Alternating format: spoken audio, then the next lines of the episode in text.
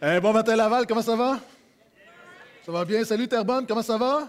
J'espère que vous allez bien de Terrebonne.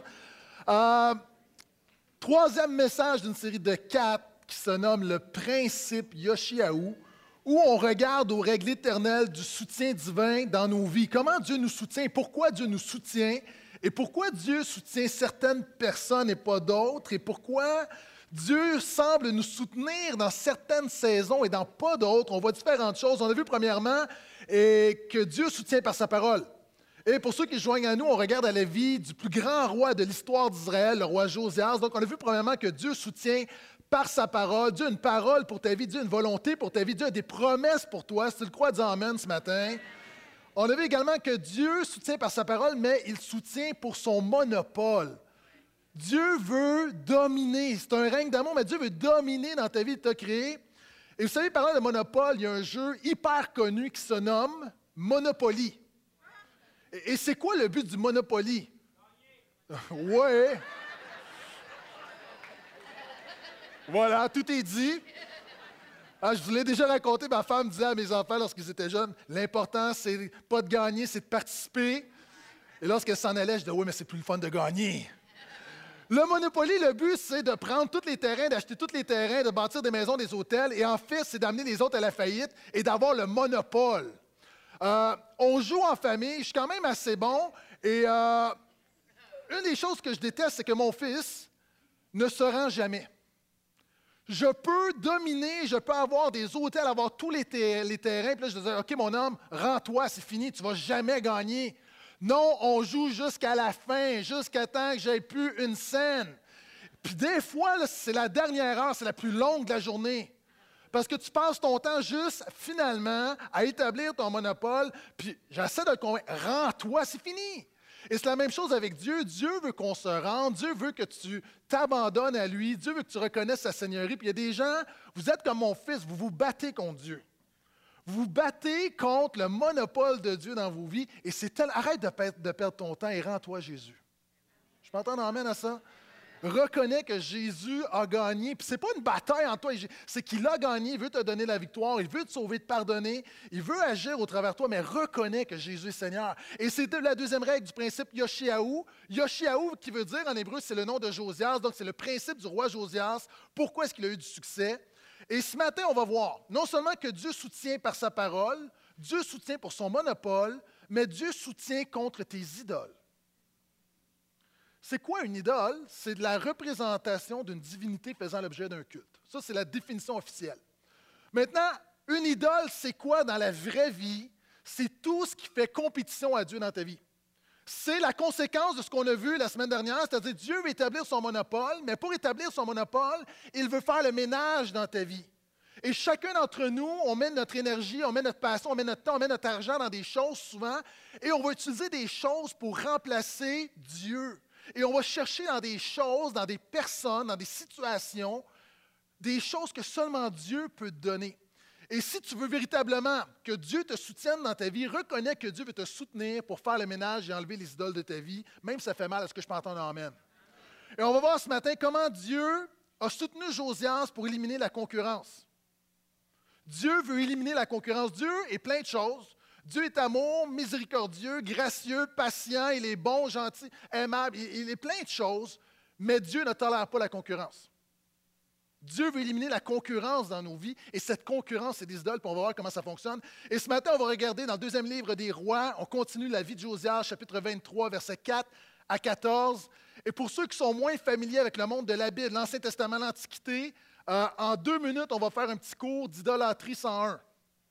Parce qu'il y a une coupe de patentes là-dedans qu'on comprend mal aujourd'hui. Donc, je t'explique le contexte, je vais lire le texte, je t'explique, puis après ça, on va voir l'application dans nos vies.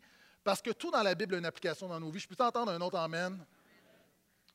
Maintenant, le roi Josias découvre la parole de Dieu, réalise que Dieu va être Seigneur, donne son cœur au Seigneur. Et maintenant, voici l'étape qui suit. 2 Rois 23, verset 4. Le roi ordonna à Ilkia, le grand prêtre, au prêtre de second rang et au gardien du seuil, de sortir du temple du Seigneur tous les objets qui avaient été faits pour le Baal, pour l'Achéra et pour toute l'armée du ciel. Baal était vraiment un dieu qu'on adorait à l'époque. C'est le dieu de la productivité. C'est le dieu qui te donne de l'argent. Quels sont ceux qui croient qu'il y a déjà une application avec nos vies? Baal veut dire maître, c'est le dieu de l'orage, c'est le dieu qui donne une bonne récolte, c'est le dieu qui donne du cash. Et on adorait Baal. On adorait également Asherah. Asherah, c'était sa femme, c'était la déesse de la sexualité, de la fécondité. Donc, dans la maison du Seigneur, on a mis ces idoles-là et au lieu d'adorer le seul vrai Dieu, on adore l'argent et on adore le sexe. On continue. Et pour toute l'armée du ciel, donc, c'est-à-dire, on adore non seulement ces dieux-là, mais on adore la lune, les étoiles. On continue.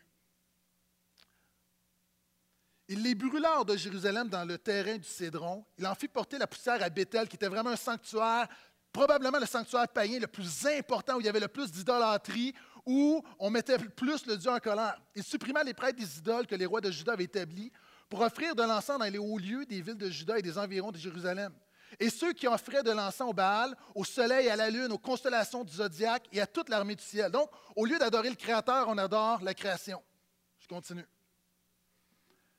Il sortit de la maison du Seigneur le poteau d'Achéra. OK, ça c'est une affaire wild un peu. Le poteau d'Achéra, je vous ai dit qu'Achéra, c'était la déesse de la fécondité, de la sexualité. Et certains pensent que le poteau d'Achéra, c'est un, un, simulacre sexuel. En fait, c'est un organe masculin qu'on adore. Est-ce que ça va ou je dois expliquer? Merci beaucoup. C'est dans la maison de Dieu.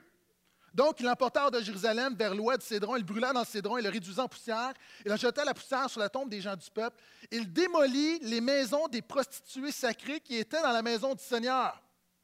Dis pas Amen, dis Oh boy. On avait, dans, je vous ai dit que dans ces cultes-là, une des manières de rendre un culte au Dieu, souvent, c'était d'avoir une relation sexuelle avec un prostitué sacré ou une prostituée sacrée, parce qu'il y avait une prostitution homosexuelle et hétérosexuelle, et ça, c'était dans la maison du Seigneur. On se rappelle que des années avant Josias, son grand-père Manassé avait véritablement enlevé vraiment toute trace de Dieu, voulait enlever toute trace de Dieu et a commencé à adorer ces dieux-là. Je continue. Maison les femmes tissaient des robes pour l'Achéra, donc pour les prêtres, les prêtresses qui, dans le temple qui adoraient cette déesse-là. Il fit venir tous les prêtres des villes de Juda et rendit impurs les hauts lieux, où les prêtres offraient de l'encens depuis Gébéa jusqu'à Bersabée, donc les limites du pays. Les hauts lieux, c'était un monticule, puis c'était un endroit où on adorait toutes sortes de dieux. Je continue. Le roi rendit impur le Tophet, le Tophet qui veut dire un bûcher, ou dans, qui était dans la vallée du fils d'Énom, afin que personne ne fasse plus passer son fils ou sa fille par le feu au Molech. Le roi Moloch, le dieu Moloch, c'est un dieu qui demandait des sacrifices d'enfants qu'on brûlait vifs. Donc Josias détruit le Tophet, le bûcher, s'assure qu'on ne pratique plus cette idolâtrie-là. Donc il y a vraiment une énumération de toutes sortes d'idolâtries qu'il y avait à l'époque. Je continue. Il supprima de l'entrée de la maison du Seigneur les chevaux que les rois de Juda avaient consacrés au soleil. Il mit le feu au char du soleil. Le roi démolit les hôtels de la chambre d'Akaz, qui était un des rois précédents, qui est un roi idolâtre. Donc, dans sa maison, il avait établi des, des hôtels pour adorer les autres dieux. Hôtels que les rois de Juda avaient fait, ainsi que les hôtels que Manasseh avait fait dans les hauts lieux, dans les deux cours de la maison du Seigneur. Après les avoir brisés et enlevés de là, il en jeta la poussière dans Cédron. Deux derniers versets ce matin le roi rendit impurs les hauts lieux qui étaient en face de Jérusalem, au, de Jérusalem, au sud du mont de la destruction, et que Salomon, roi d'Israël, avait bâti. Rappelez-vous que Salomon a mal fini. Donc, il avait bâti des endroits, des sanctuaires pour adorer d'autres dieux. Donc, pour adorer Astarté, l'horreur des Sidoniens, Kémosh, l'horreur de Moab, et pour adorer Milcom, l'abomination des Ammonites. Il brisa les statues et abattit les idoles et remplit ces lieux d'ossements humains. OK. Ça part raide. Mais je l'ai lu parce qu'il faut comprendre le contexte pour voir comment ça s'applique à notre contexte. Parce que le premier réflexe, c'est de dire, ce texte n'a aucun rapport avec ma réalité québécoise du 21e siècle.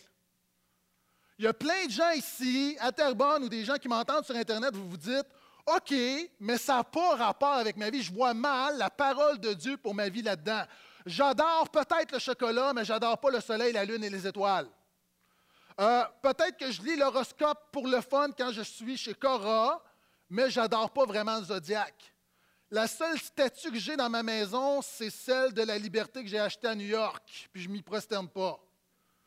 D'autres vont dire le seul animal sacrifié que je fais brûler, c'est le steak sur mon barbecue.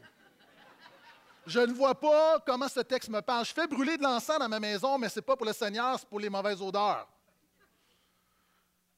J'ai vu beaucoup de choses bizarres dans mon Église, mais je n'ai jamais entendu parler d'un ministère de prostitution sacré. Je ne voudrais pas m'y impliquer d'une manière ou d'une autre.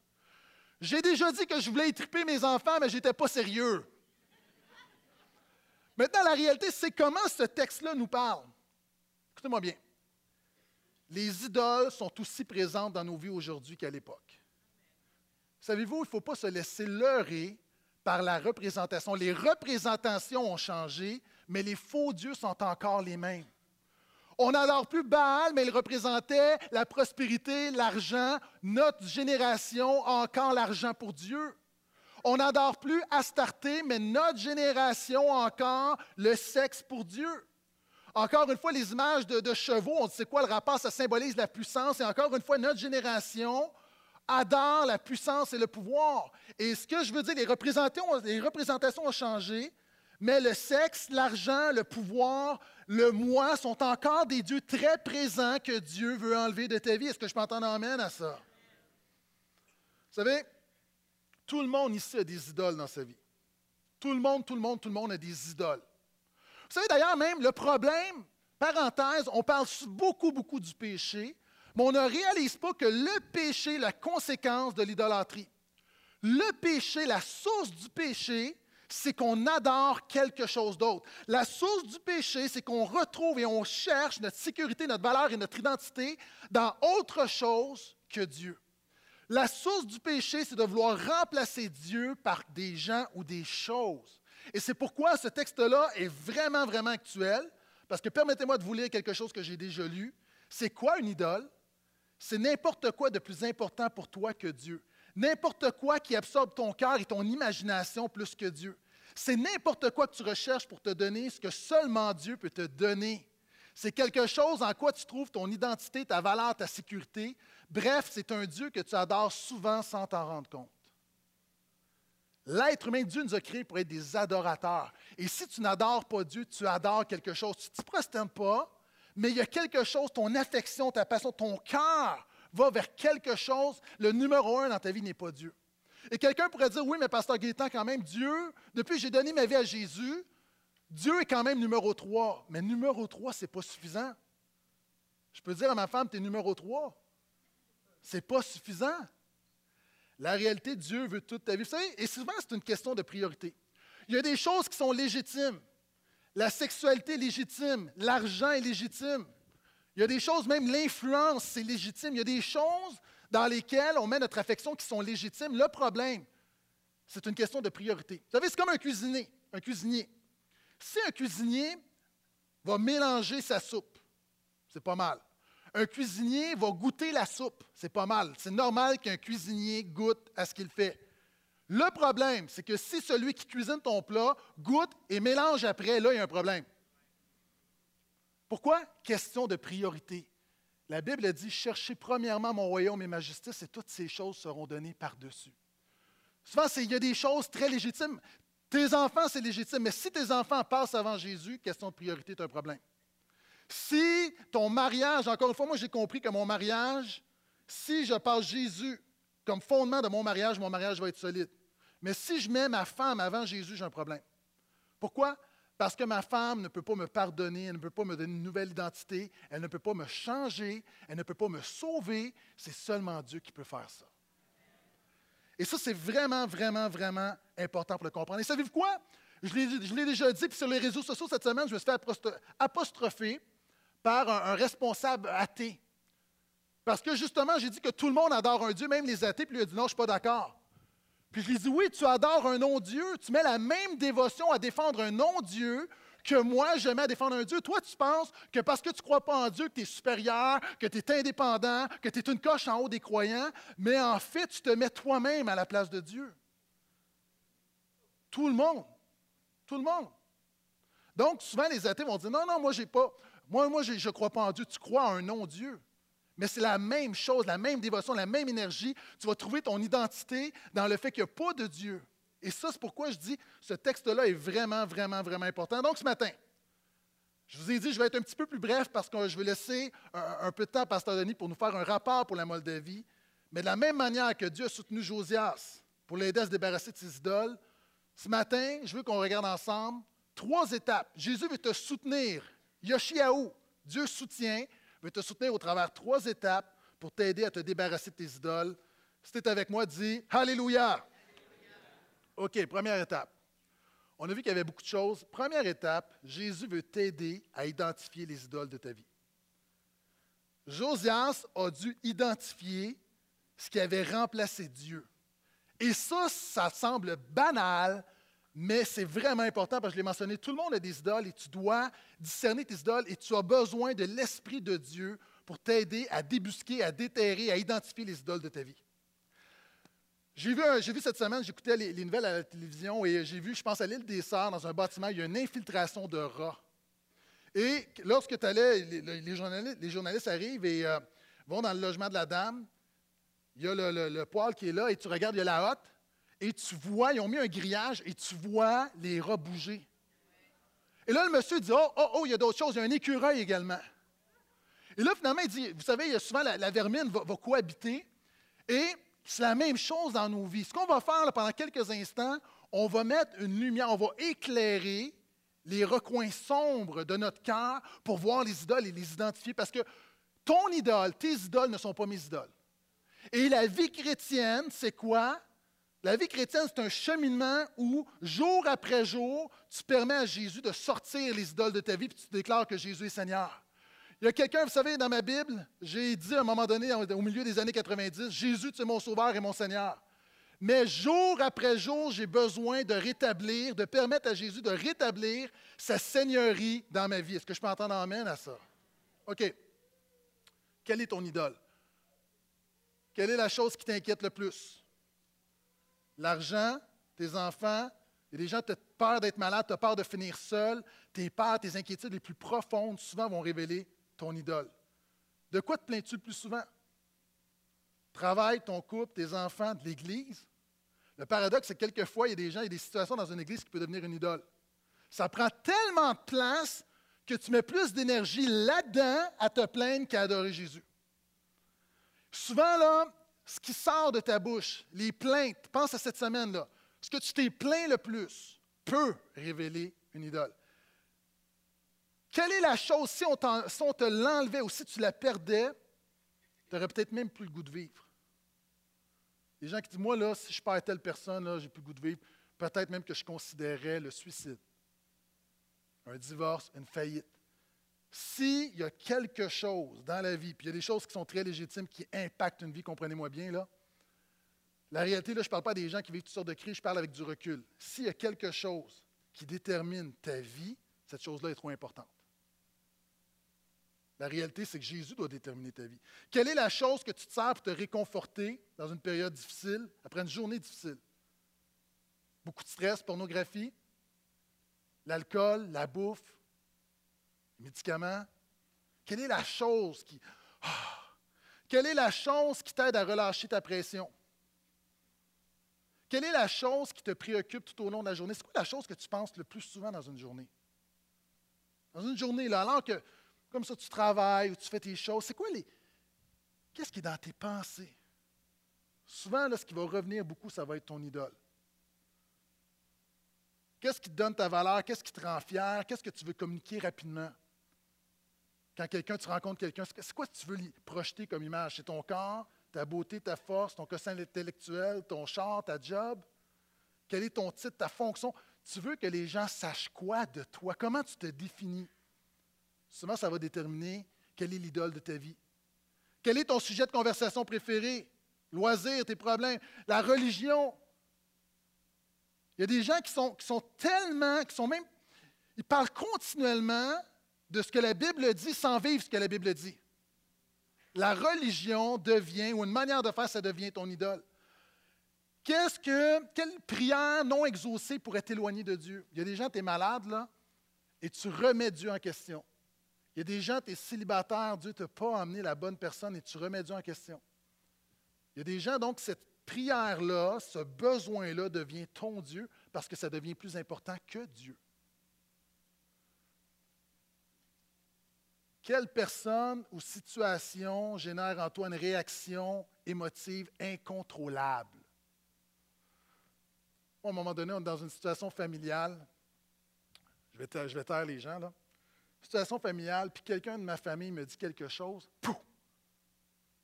La personne a pesé sur le bouton. Je ne savais pas que j'avais ce bouton. Là, j'ai comme réagi. Là, ça a sorti quelque chose du passé. Hein, il y a des gens, des fois, tu été, il y a une blessure, il y a quelque chose que tu portes. Puis là, tu réagis comme, tu overreact, comme disent mes enfants. Papa, tu overreact. Non, non, non, non. Je react OK. Mais c'est quoi là?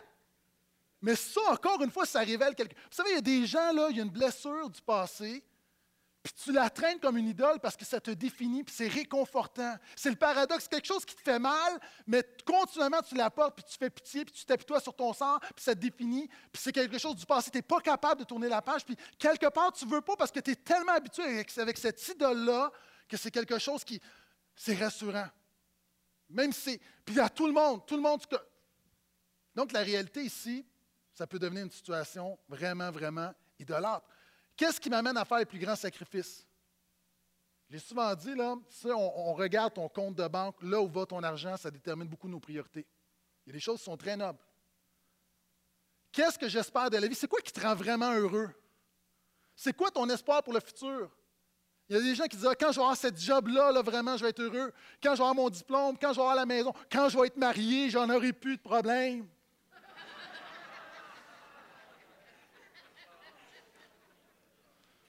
Ça sent le vécu.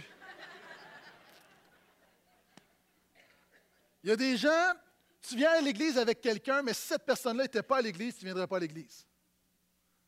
Tu viens écouter la bonne nouvelle de Jésus, tu viens adorer Jésus, mais à cause d'une personne. Donc, tu le fais, mais il y a quelqu'un qui est plus important que Jésus. OK, tu veux savoir ton idole, là? Un génie apparaît. OK, je ne crois pas au génie, là. Reste avec moi, là. Hein, les fameuses blagues, un génie apparaît, tu as trois vœux. Un génie apparaît, tu te dis, OK, je te donne trois vœux. C'est quoi ton premier vœu? Voilà ton idole. Voilà ton idole. Est-ce qu'il y a beaucoup de gens qui diraient, le génie apparaît, je te donne trois vœux, tu peux avoir la richesse, tu peux tout avoir. C'est quoi ton premier vœu? Moi, je veux plus d'amour pour Jésus. Ah oh, ouais? C'était comme moi, tu dis, écoute, moi, je prends 10 millions. OK, juste premier vœu, on va le sécuriser. Puis comme deuxième vœu, là, je veux vraiment aimer Jésus. Mais avec 10 millions, ça va tellement mieux. Est-ce que tu comprends ce que je veux dire? C'est quoi? Souvent, cette requête-là, la première chose qui vient, révèle ton idole. Puis encore une fois, je répète, je vais être très clair ce matin, il y a des choses qui sont très, très, très légitimes. Le problème, c'est une question de priorité dans ta vie. Pourquoi? Parce que toutes les idoles sont des substituts vides, même les bonnes choses car aucune de ces choses ne peut te pardonner, te donner une nouvelle identité, te sauver. Elles ne font que nuire à ta croissance spirituelle. Et c'est pourquoi le deuxième point ce matin, Jésus veut t'aider à sortir les idoles de ta vie. Êtes-vous d'accord avec moi? L'étape 1, Josas a identifié les idoles, et je crois que par le Saint-Esprit et la parole de Dieu, il y a des choses qui, qui jaillissent, puis tu peux mettre, OK, tu peux commencer à cerner un peu les idoles de ta vie. Deuxième étape, la Bible nous dit, Josias a fait sortir du temple du Seigneur tous les objets qui avaient été faits pour les idoles. Là, tu vois, puis c'est quoi le rapport avec ma vie? Je vais te répondre par un verset. Ne sais-tu pas que tu es le temple du Saint-Esprit? L'application de ce verset est là pourquoi? Pour te dire, la même manière que Josias a sorti de la maison de Dieu les idoles, Jésus veut t'aider à sortir les idoles de ta vie. Sais-tu quoi? Tu ne veux pas les sortir, les idoles. Une idole, souvent, c'est le problème hein, d'avoir le, péché, les idoles. On est à l'église, ah, c'est sale, c'est dégueulasse. Mais dans le concret, vous savez, c'est quelque chose de réconfortant, le péché. Il y a des péchés qui sont réconfortants, il y a des idoles qui sont réconfortantes. Vous savez, tu as autant le goût de sortir les idoles de ta vie que tu as le goût de sortir du lit lorsqu'il fait moins 50 en plein hiver. Vous savez, là, là, je sais que ça prend beaucoup d'imagination après une canicule, mais tu es là, puis il fait moins 50, puis tu regardes, là, puis il y a du frima partout dans la chambre. Puis moi, je dors, ma femme elle dort avec la fenêtre ouverte. Puis là, là, ça te prend comme, tu essaies de sortir, là, mais ça te prend 15 minutes à te convaincre. Seigneur, donne-moi ta force. Pourquoi? Parce que c'est tout confortable. C'est la même chose. C'est pourquoi tu as besoin de Jésus, parce que par toi-même, c'est ça ton problème. Tu ne veux pas sortir tes idoles. Puis souvent, avec un message comme celui-ci, la tentation, c'est que tu dis, oui, oui, je suis d'accord, il y a des choses, mais Ce que tu veux faire, tu veux un peu réaménager le salon. C'est vrai, mais tu es prête à laisser plus de place à Jésus. Tu veux que les idoles aient moins d'emprise sur ta vie, mais tu n'es pas encore drastique, c'est-à-dire, tu veux juste les tasser un peu, mais elles demeurent là. Maintenant, les idoles, c'est comme les poubelles, elles doivent sortir de la maison. Les idoles doivent sortir de la maison. Vous savez, c'est des poubelles, on sort nos poubelles régulièrement, en tout cas j'espère. Est-ce que juste moi? On sort les poubelles régulièrement. De la même manière, le péché, les idoles, c'est quelque chose qu'on doit sortir régulièrement. Ce n'est pas quelque chose que tu fais une fois. Tu dis, OK, je le fais ce matin, je suis correct pour un bout. Euh, non. Tu as besoin de, justement, tu as besoin de Jésus. Et tu as besoin d'un coup de pouce de Jésus. Ici, là, il faut être honnête. OK? Moi, là, une des choses que j'ai, bien des défauts, mais j'ai une vision très claire de la nature humaine. Puis j'ai assez d'expérience avec ma chair pour savoir qu'il y a beaucoup de choses. Je suis plein de bonne volonté. L'esprit est bien disposé, mais la chair est faible. Puis j'ai besoin d'un petit coup de pouce de Jésus. Vous savez, je vais passer à cette image que j'ai vue d'une petite fille qui, pour la première fois, veut sauter. Il y a un beau plongeon. La première fois, elle est là, mais elle n'est pas sûre. Elle n'est pas sûre si ça vaut la peine. Vidéo.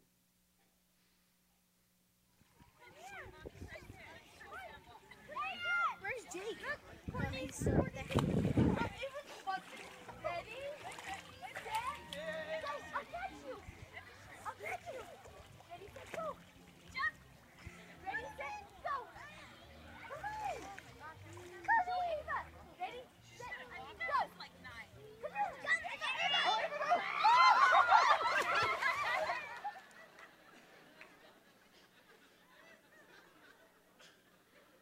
On, a tous besoin d'une petite poussée de Jésus. Dis Amen. Pour changer, pour avancer, pour se consacrer, on, a tous besoin d'une petite poussée de Jésus. Pourquoi tous mes points commencent en disant Jésus veut t'aider, veut te soutenir? Parce que par toi-même, tu ne peux pas y arriver, mais ce matin, si tu dis Jésus, aide-moi, aide-moi juste à, comprendre. Il veut t'aider à sortir les idoles de ta vie. Puis savez-vous quoi? Je vais aller plus loin.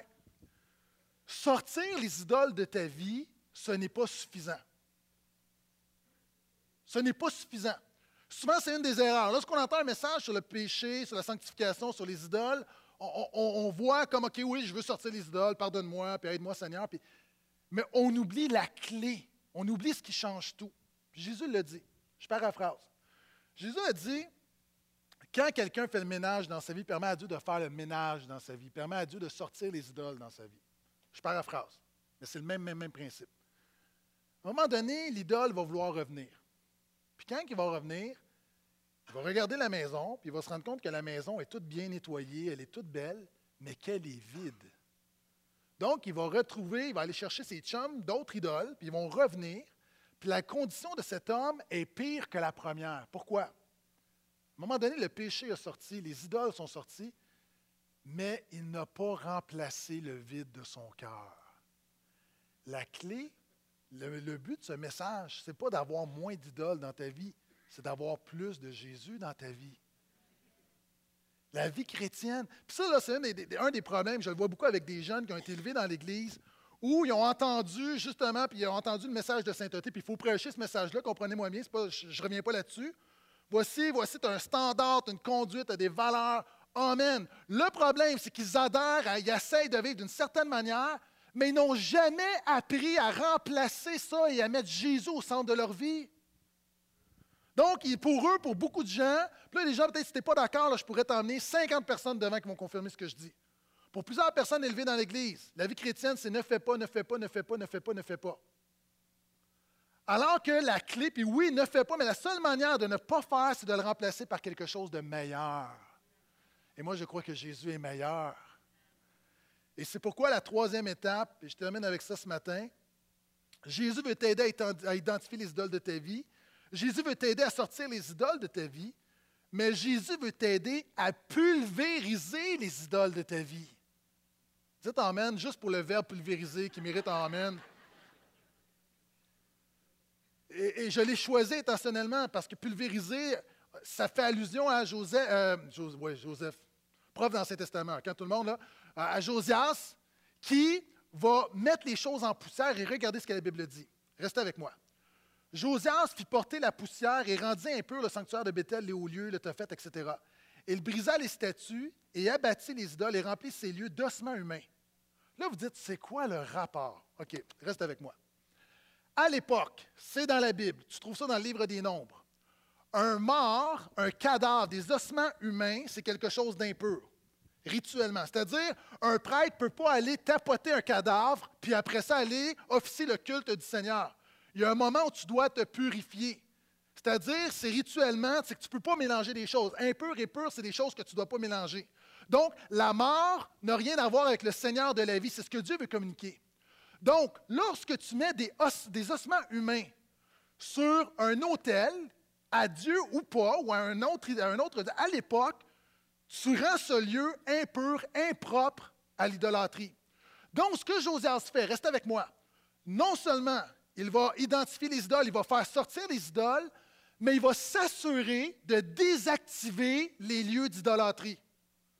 Il va faire porter de la poussière d'ossements, il va les rendre impurs. Et là, ce qui arrive après ça, c'est que les prêtres idolâtres reviennent au lieu, puis ils disent Ben là, on ne peut pas célébrer les idoles, je ne peux pas célébrer, je ne peux pas élever le nom de Baal, je ne peux pas offrir un sacrifice à Starté, je ne peux pas adorer la lune. Pourquoi? Parce que le lieu est rendu impur, il y a des ossements humains, on ne peut plus rien faire là. Quels sont ceux qui croient qu'il y a un principe spirituel vraiment important là-dedans? Jésus veut non seulement sortir les idoles de ta vie, il veut les briser, il veut désactiver leur emprise sur ta vie. Jésus veut désactiver l'attrait du péché dans ton cœur. Quelques conseils, trois conseils en fait très brefs. Je pourrais en dire beaucoup, mais je te laisse avec ça et que le Saint-Esprit fasse le reste. Conseils pratiques pour désactiver l'influence des idoles dans ta vie. Toutes ces choses dont ton cœur a naturellement tendance à, s'appuyer, à trouver un réconfort.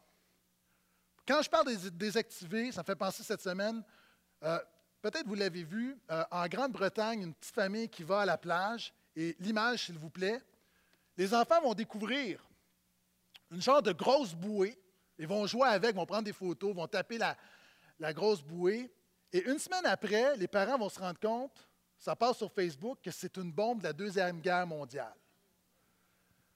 Les parents sont traumatisés. La bombe est encore active. Puis là, ils, prennent des photos, ils mettent ça sur Facebook. Puis là, les enfants, ils trouvent ça drôle. Puis a une grosse enfant, on ne sait pas c'est quoi. Puis on tape dessus, on monte dessus, on saute dessus. C'est une bombe. Le pire aurait pu arriver. Un idole, une idole, c'est une bombe.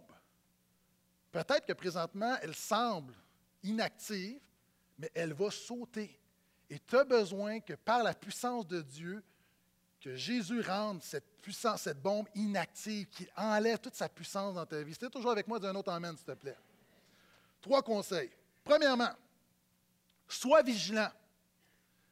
Attaque tes idoles dès qu'elles surgissent. Vous savez, vaincre l'idolâtrie dans nos vies, c'est un peu comme ce jeu qu'on retrouve à la ronde ou dans les, foires d'amusement. Vous connaissez le jeu? tu as un marteau, puis là, tu as une tête de marmotte, puis là, lorsque la tête sort, tu frappes la tête. Si tu es sérieux, le Saint-Esprit va te révéler tes idoles, puis je te le dis, il y en a un paquet dans ta vie, tu ne le sais pas. Il y en a un paquet. La réalité, quand, sois vigilant, sois conscient, lorsqu'il va, tu vas réaliser comme, oh, l'argent prend trop de place. Oh, cette blessure prend trop de place. Oh, cette personne prend trop de place. Oh, cette passion prend trop de place. Traite tes idoles, attaque tes idoles régulièrement. Ce n'est pas une fois pour toutes. L'œuvre de Jésus est une fois pour toutes, mais l'œuvre de sanctification, c'est jour après jour. Mets tes efforts, amène ça au pied de la croix, prie là-dessus de Jésus, viens me libérer de ça, nettoie ça, pardonne ça, fais le ménage là-dedans, j'ai besoin de toi. Sois vigilant. Deuxième étape pour pulvériser tes idoles. Sois radical. Sois radical. Jésus a dit quelque chose qui est vraiment radical. Jésus a dit, si ton œil droit est pour toi une occasion de chute, arrache-le et jette-le au loin. Pour ceux qui nous visitent ce matin, ce n'est pas littéral, parce qu'il y aurait beaucoup de chrétiens aveugles. Jésus dit, c'est une métaphore, mais le principe est très pratique. Jésus dit, si ta main droite est pour toi une occasion de chute, coupe-la et jette-la au loin. Pourquoi? Mieux vaut pour toi jeter ta main loin de toi, puis entrer dans le royaume de Dieu sans ta main, que d'être jeté tout entier dans l'enfer, dans la géhenne. La métaphore, c'est que les idoles, c'est le domaine de la mort. C'est une bombe. Sois radical. Qu'est-ce que ça veut dire? Ton idole là, va vouloir t'amadouer. C'est réconfortant. Il y a des gens ici qui tu as des idoles dans ta vie, ou une idole précisément, ça fait 40 ans, 50 ans, 60 ans qu'elle est là. C'est pas vrai qu'elle va partir un 15 minutes un dimanche matin. On est d'accord, là? Là, dimanche, j'ai brisé tes illusions, là. L'Église minute, ça n'existe pas, là. La réalité, tu peux avoir une.